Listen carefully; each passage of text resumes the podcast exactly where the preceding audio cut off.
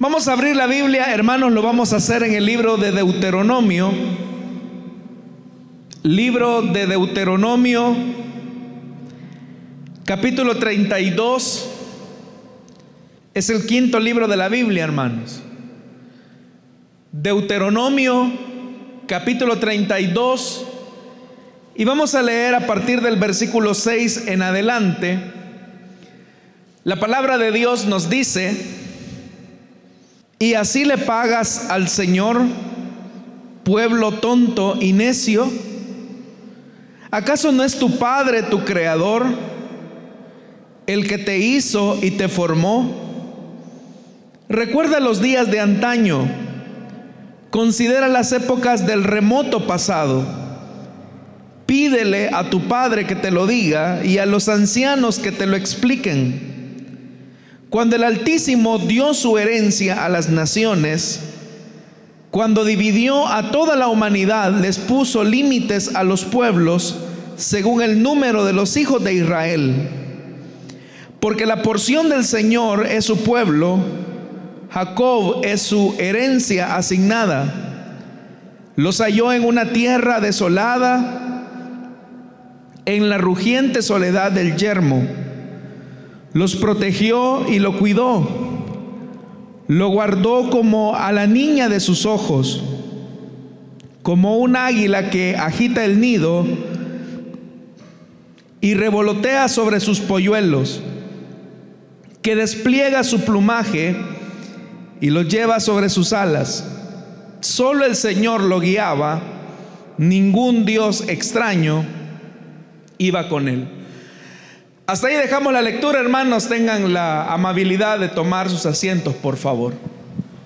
Hermanos, el pasaje que hemos leído en esta ocasión corresponde a lo que se conoce como el cántico de despedida de Moisés. Realmente el libro de Deuteronomio, que es el último libro de la Torá o de la ley, como también nosotros lo conocemos, más que referirse a una segunda ley como algunos lo han llamado, realmente es el discurso de despedida de Moisés ante el pueblo de Israel que después de peregrinar 40 años en el desierto, ahora está a punto de poseer la tierra prometida. El pasar de un desierto como lo había sido el de Israel por 40 años, a la tierra de la promesa, no era una cosa, hermanos, que hubiese ocurrido, sino es por la misericordia de Dios que durante todo el camino tuvo paciencia con Israel en diferentes momentos de su peregrinaje. Recordemos que cuando Israel sale de Egipto, nace como una nación de esclavos. Y por ser ellos esclavos, ellos nunca habían experimentado la libertad. Lo único que conocían era el insulto, el maltrato, el oprobio, el trabajo forzoso. Y el que ahora les estuvieran diciendo que ellos iban a ser libres, poseedores de una tierra nueva, para ellos eso significó una esperanza que bien valía la pena hacerle frente a los desafíos del desierto. Pero como todo, hermanos, cuando comienza, las personas tienden a retomar esos desafíos con optimismo, con esperanza, y muchas veces no son conscientes de todo el proceso que conlleva culminar una tarea específica. Una de las pruebas que tenemos de lo que estoy diciendo es que usted puede ver, por ejemplo, cuántos muchachos comienzan la universidad, los que tienen ese privilegio de hacerlo, y al momento de escoger su carrera, medicina, ingeniería, o cualquier otra carrera la toman con entusiasmo. Ellos se proyectan en el futuro, en el trabajo que podrían conseguir, la vida que podrían obtener. Y todo eso comienza las primeras semanas. hay un deseo de superación. Pero como todo lo bueno cuesta, sabemos que el proceso no es nada fácil. Y al no ser fácil, las personas pueden desanimarse en el camino de alcanzar esa meta. Eso ocurre, como ya lo dije, en ese tipo de áreas de la vida, como por ejemplo iniciar una carrera universitaria, emprender un negocio.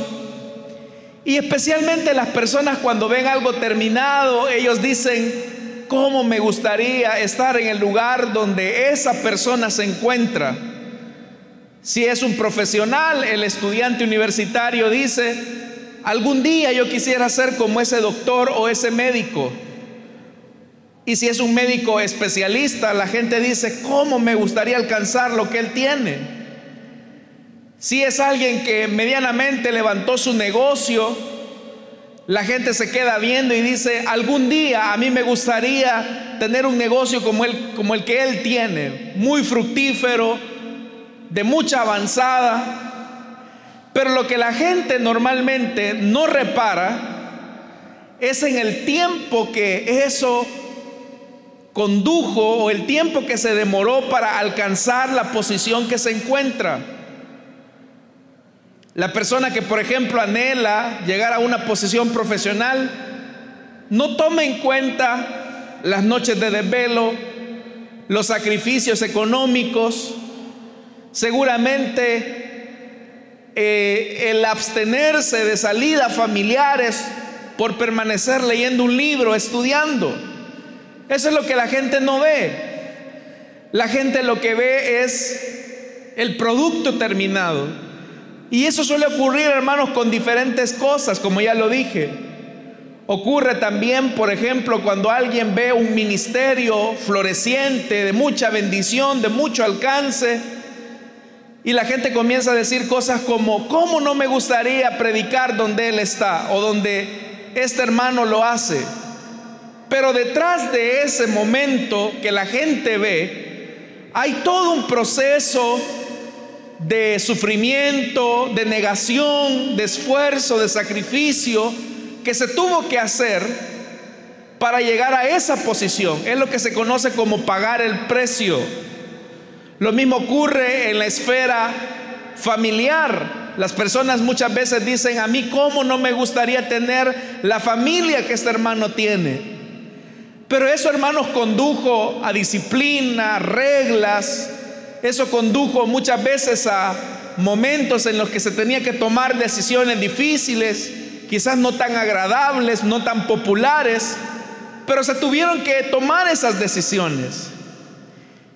El problema de Israel es que Israel pensaba que el camino iba a ser fácil, que cuando ellos salieran de Egipto rumbo a la tierra de la promesa, ellos creían que era un camino bastante libre.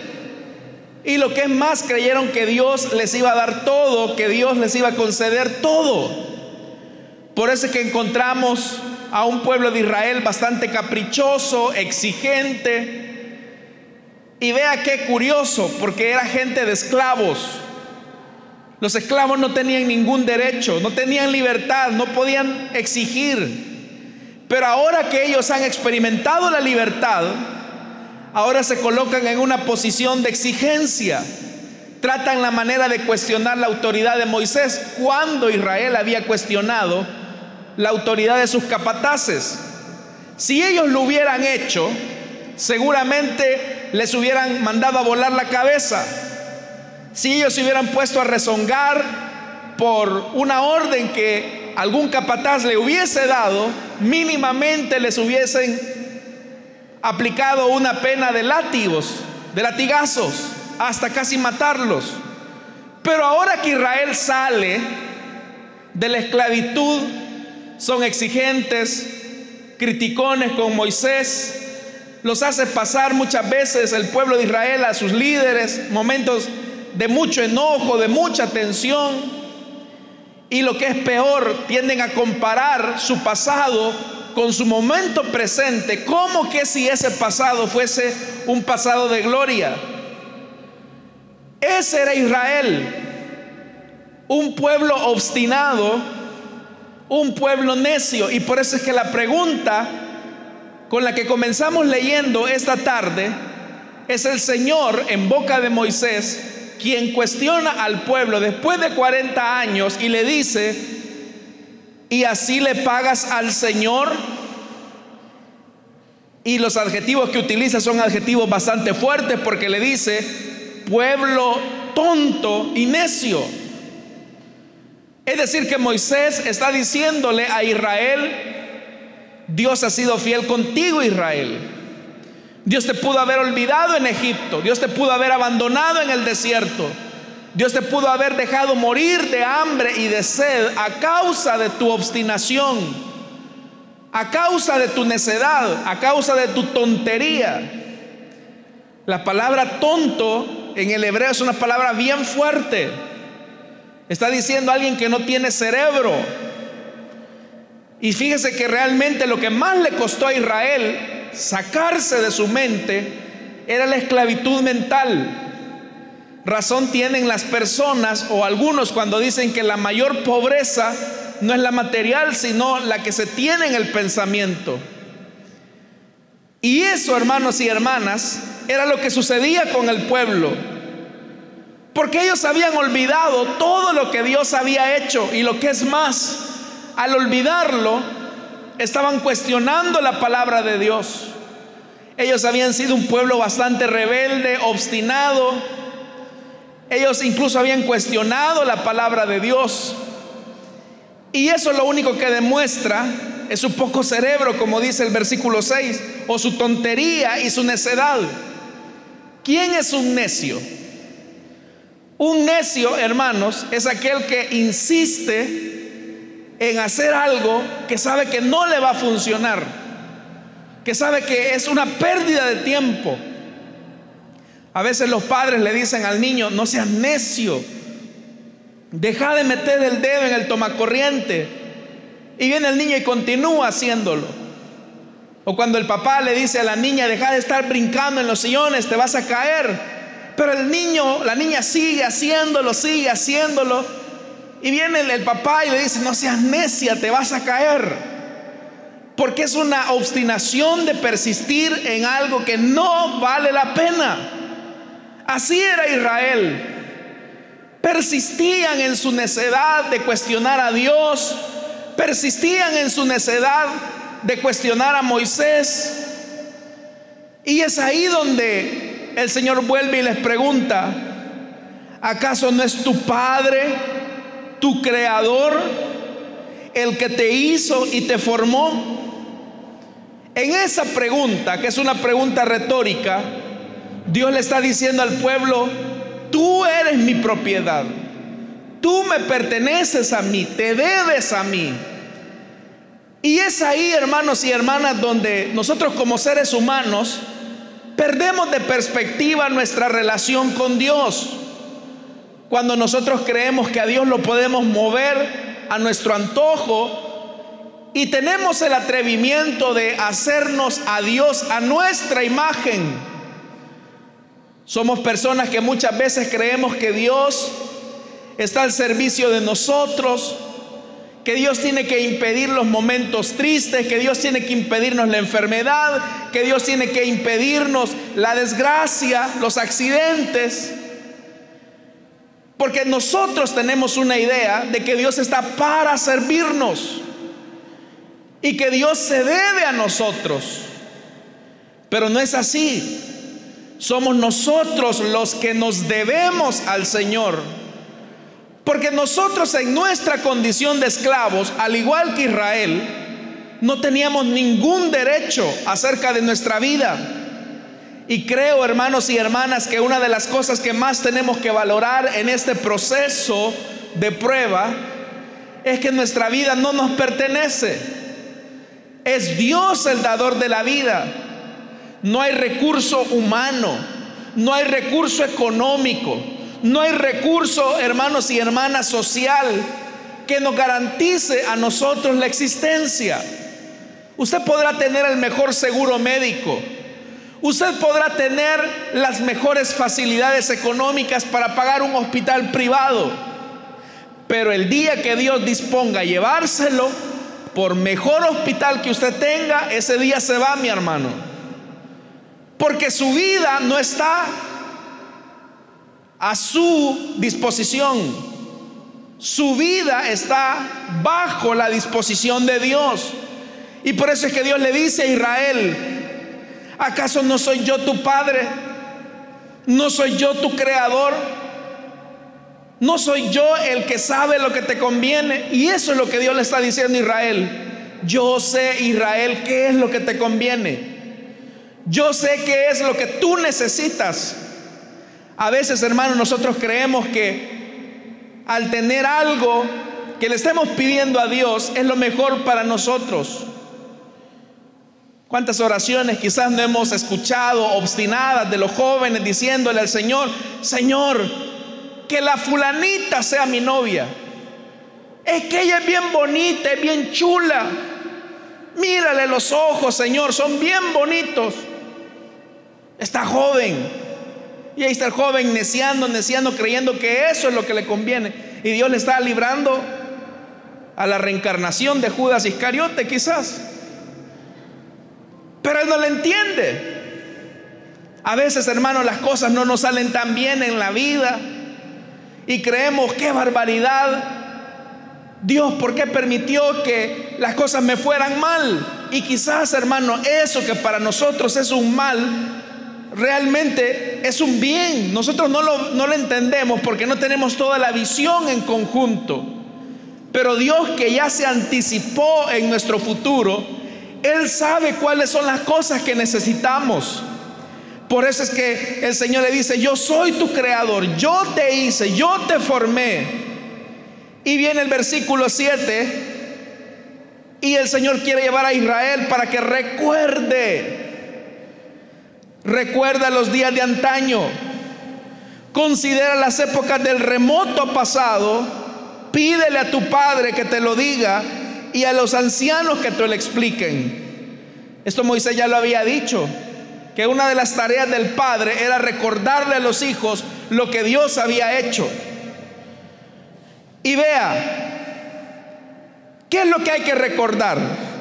Lo que hay que recordar es el versículo 8, cuando el Altísimo dio su herencia a las naciones cuando dividió a toda la humanidad, les puso límites a los pueblos según el número de los hijos de Israel. Dios está diciéndoles, Israel, yo te hice como un pueblo especial. Y aunque eres torpe, eres necio, yo no me he olvidado de ti. Y no me he olvidado de ti porque para mí tú eres mi especial tesoro. Hermanos, Israel era un pueblo necio. Yo creo que en la Biblia el mejor ejemplo que tenemos de, alguien testarudo es Israel. Y uno podría decir, bueno, ¿y Dios por qué no los termina mal matando? ¿Por qué Dios no se termina deshaciendo de esta gente que malcriada, gente que Dios le ha dado el beneficio de salir de Egipto, de hacerlos una nación libre, de darles la promesa de una nueva tierra y así le pagan a Dios. Nosotros, hermanos y hermanas, muchas veces, cuando las personas se equivocan y fallan con nosotros, pues la paciencia nos puede durar un par de oportunidades más. Se equivocó una vez, decimos nosotros, vale, vamos a dar otra oportunidad y casi que de mala gana. Se vuelve a equivocar, de mala gana le damos una segunda oportunidad, pero ya una tercera ya no más. Pero el problema con Israel era que Israel no se había equivocado una, dos, tres, cuatro, cinco, cuarenta años de puros errores de Israel. Llegó un punto en que Dios mismo, queriendo revelar el corazón de Moisés, él le dice a Moisés, mira Moisés, yo aquí a estos israelitas me los malmato ya. A todos me los voy a acabar porque son una generación de incrédulos. Pero de ti voy a levantar una gran nación, Moisés. Y como ya le dije, lo que Dios quería era revelar el corazón de Moisés. Viene Moisés y le dice al Señor, Señor, nos sacaste de la tierra de esclavitud, ¿qué van a decir los egipcios cuando se enteren que tú nos sacaste solo para malmatarnos? Es que si Moisés no intercede ahí delante de Dios, ahí se hubiera acabado los israelitas y hubiesen nacido los moisesitas. Pero ¿qué fue, hermanos y hermanas, lo que impidió que Israel desapareciera? De tantas veces que Israel tuvo para que Dios los malmatara y los acabara. La misma razón por la que Dios no nos malmata a usted y a mí.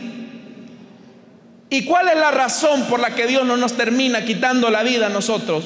¿Y por qué Dios nos da oportunidades a pesar de que le fallamos una y otra y otra y otra y otra vez? ¿Sabe por qué Dios nos da oportunidades para que nos levantemos de nuestra zona de desgracia, nos sacudamos el polvo y nos volvamos a levantar. No porque usted sea una gran pieza o porque yo sea una gran cosa. La única razón por la que Dios, estimados hermanos, hasta este momento no nos ha consumido es por su gran amor y misericordia demostrada en Jesucristo que si no fuera por eso, ninguno de nosotros estaríamos acá. No crea usted que, ah, es que yo fui bien vivo, fui bien listo. Aquella vez que iba manejando a excesiva velocidad y que si más me malmato, yo me supe desquitar eh, con el vehículo, me quité el impacto y por eso no me maté. Mentira. Si tú no te accidentaste ese, ese día en tu vehículo, es porque los ángeles del Señor fueron comisionados por Dios para que no te fueras a matar. Otras veces quizás, hermanos, usted puede decir, mire, qué raro que a todos en el bus asaltaron menos a mí. ¿Sabe por qué no le pasó a usted? No, porque usted sea suertudo o con leche, como dicen. No es porque Dios tiene misericordia de usted es porque Dios tiene misericordia y compasión de usted. Es porque Dios es compasivo. A veces, hermanos, cometemos errores como Israel, pecamos, nos equivocamos. Y nos debería de aplicar el Señor la consecuencia de nuestra mala decisión. Y claro, Dios se molesta, se entristece, porque no nos llamó el Señor para que tengamos una vida disoluta. Pero Dios es tan misericordioso, tan compasivo, que nos muestra su amor. ¿Y por qué? El verso 9 dice, porque la porción del Señor es su pueblo, Jacob es su herencia asignada. Eso es lo que no tenemos que perder de vista, que nosotros le pertenecemos al Señor, somos del Señor estamos en el corazón de Dios. Y al estar en el corazón de Dios, hermanos, nuestro espíritu, nuestra vida tiene el sello de Dios. Usted no se pertenece a sí mismo. Yo no me pertenezco a mí mismo. Le pertenecemos a aquel que murió en la cruz del Calvario, que nos compró a precio de sangre. No somos absolutos. Pero por eso le digo, detrás de todo este peregrinar, hermanos, la gente nos ve a nosotros y nos admira quizás. Seguramente, hermanos, cuando dicen, cuando lo ven a usted, dicen, no hombre, si este se ha cambiado, este saber qué hizo. Pero lo que no saben o lo que no entienden es que Dios nos ha tenido paciencia a nosotros. Dios ha sido paciente con nosotros. Porque en qué condición estábamos. Vea lo que dice el versículo 10. Hablando de Israel, dice, lo halló en una tierra desolada, en la rugiente soledad del yermo, ahí donde no florece nada. Es decir, ahí donde hay muerte. Así estaba Israel. Israel, hermano, venía de hacer lodo con los pies. Israel venía de sufrir los vituperios, los insultos, los golpes y los maltratos de los egipcios. Aún sus padres, sus antepasados, eran errantes, no tenían tierra. Hay que ver un poquito hacia el pasado y realmente, hermanos, reconocer la paciencia de Dios. Pero porque Dios es paciente. ¿Por qué Dios es paciente con usted, amigo, que está acá o que me está escuchando? ¿Por qué Dios no le ha pagado conforme a sus obras? Porque el amor de Dios es perseverante. Es el amor de Dios quien le permite a usted el que usted se demuestre a sí mismo que sí puede cambiar con la ayuda de su Santo Espíritu. ¿Sabe? Eso es lo que Satanás no entiende. Porque cuando el diablo ve que usted peca y le falla, inmediatamente va Satanás a la presencia del Señor y dice, a ver Señor, tú eres santo, tú eres justo, mira lo que acaba de hacer tu hijo, ¿por qué no lo malmata ya? Pero ahí está Jesucristo intercediendo por nosotros. Padre, se equivocó por su descuido. Es muy testarudo. Volvió otra vez a hacer lo mismo. Pero yo creo que puede dar fruto. Creo que puede cambiar. Y ese es el amor perseverante de Dios. Estimados hermanos, Dios espera que nosotros cambiemos. Dios espera, hermanos y hermanas, que podamos dar lo mejor de nosotros, que podamos ser diferentes. Y, eso de, y esa paciencia es el resultado de su amor perseverante con nosotros. Por eso es que dice el versículo 10, lo protegió y lo cuidó y lo guardó como a la niña de sus ojos. Oiga, se está refiriendo como a la niña de sus ojos de quien acaba de decir que es necio y tonto. Es lo que dijo el versículo 6. Pero ¿por qué Dios, si sabe que tiene un pueblo necio y en palabras de Moisés tonto, ¿por qué no lo acaba? Porque su paciencia nos demuestra su amor. Hermanos, creo que para ustedes no es ningún secreto que este mundo está corrompido por el pecado. Hay tanta maldad en este mundo. Realmente la humanidad ya apesta. Lleve la humanidad. Pero si hasta este momento el mundo sigue caminando, los seres humanos todavía respiramos oxígeno, es porque Dios de manera misericordiosa está esperando que el hombre se arrepienta. Está esperando que el hombre recapacite de su necedad, como lo que Dios quería con Israel. Ese es un amor, hermanos, que realmente es inexplicable. Quizás, hermanos, uno tiene una idea cuando ve, por ejemplo, a las hermanas o a las mujeres, ahí usted las ve, las que son madres de personas que están en las Bartolinas. Usted las ve que están haciendo fila porque quieren llevarle comida a sus hijos y están ahí bajo el sol, son sometidas a revisiones indecorosas y ahí están y uno se dice, oiga, ¿y por qué está usted ahí? Llevándole comida a un delincuente. ¿Y por qué está usted ahí tratando la manera de ir a ver a un asesino? Y esa madre es consciente que eso es verdad, que su hijo no es una buena pieza, pero ¿por qué sigue esa madre ahí? Porque ama a su hijo a pesar de lo que es.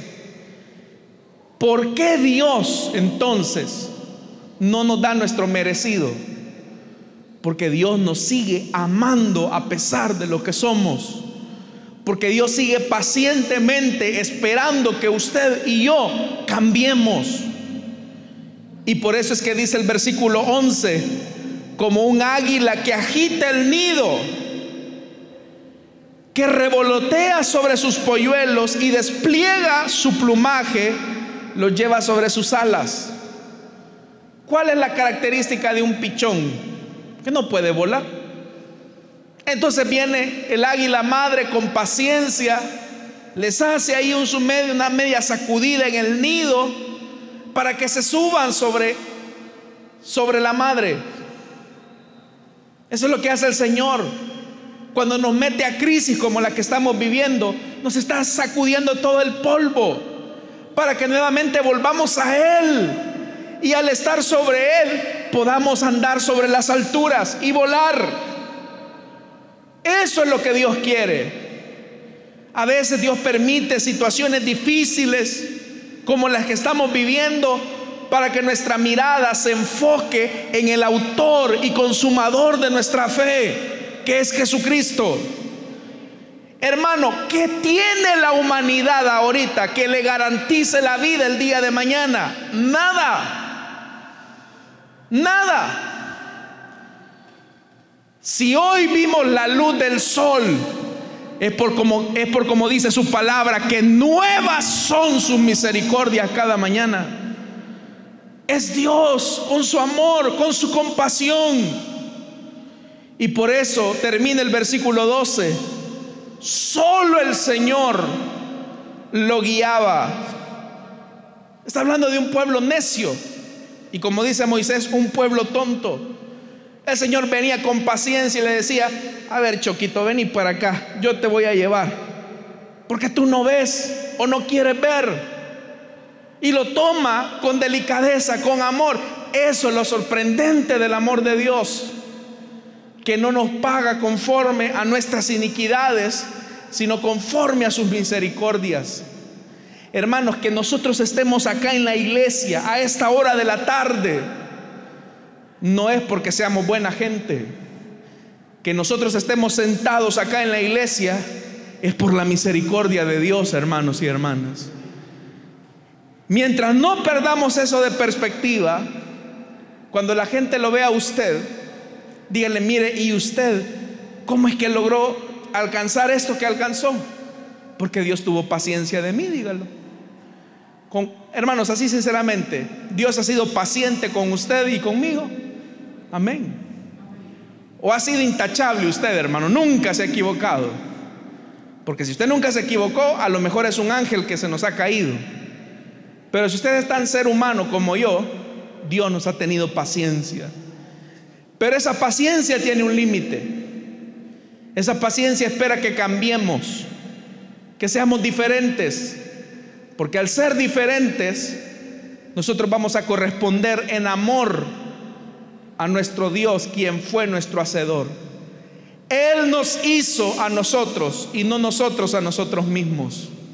Así que es tiempo, hermanos, de valorar la paciencia de Dios y su amor que hasta este momento nos permite el aliento de vida. Amén, hermanos. Amén, hermanos. Vamos a cerrar nuestros ojos y vamos a pedirle a Dios esta tarde que nos ayude a crecer. Porque Dios ha sido muy paciente con nosotros, hermanos. No nos ha abandonado.